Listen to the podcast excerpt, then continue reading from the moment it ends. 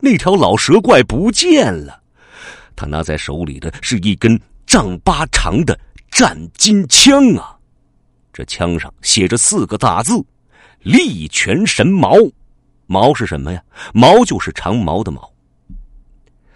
这岳飞回头一看，更是惊呆了。刚才还流水潺潺的利泉，已经干涸，一点都没有了呀。当然了，这说法呀有点传奇，不过呀，也是作者钱彩为了突出岳飞果断勇敢的品质啊。不过呢，这岳飞把利泉水给弄没了，这不是闯了大祸吗？这可怎么办呢？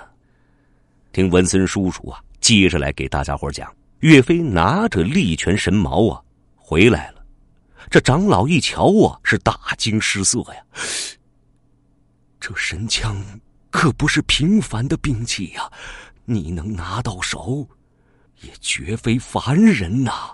说着呀，长老从内房拿出了一个上锁的锦盒，递给了周彤。啊，这部书里讲了神矛的枪法以及用兵之道啊，你好生教你这个义子。就这样。师徒几个呀，是回到了麒麟村。周彤啊，开始单日教文，也就是上文化课；双日教武，也就是习武。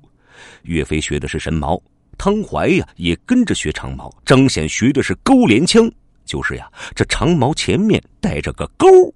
王贵学的是大刀。这周彤啊，那可是八十万禁军教头林冲的师傅啊，还教过梁山好汉二号人物。卢俊义呢，本事大着呢，再加上岳飞聪明伶俐，力量过人，很快呀，就是文武双全，比林冲、卢俊义呀更厉害呀。时间过得飞快呀，转眼间呢，县里要进行武考了。什么是武考啊？就是考试，就是朝廷为了选拔武将进行的武术考试。一般呢，是先在县里考。选出来的佼佼者再去京城参加考试，没想到啊，这次武考啊，岳飞呀又有了一次奇遇呀。考试那天呢，全县的武童都来了，这学武的都是富家子弟。只见他们一个个穿着绫罗绸缎，骑着高头大马，配着鲜艳华丽的盔甲，一个个都志得意满呢。这教场外面啊，是人山人海，非常的热闹。不大一会儿啊，县令李春带着一群衙役来了。让开，让开，让开，让开，让开！嗯，看到这么多的武童啊，这县令啊高兴的不得了，心里想：嗯，到时我能往京城送上几位，脸上也有光啊。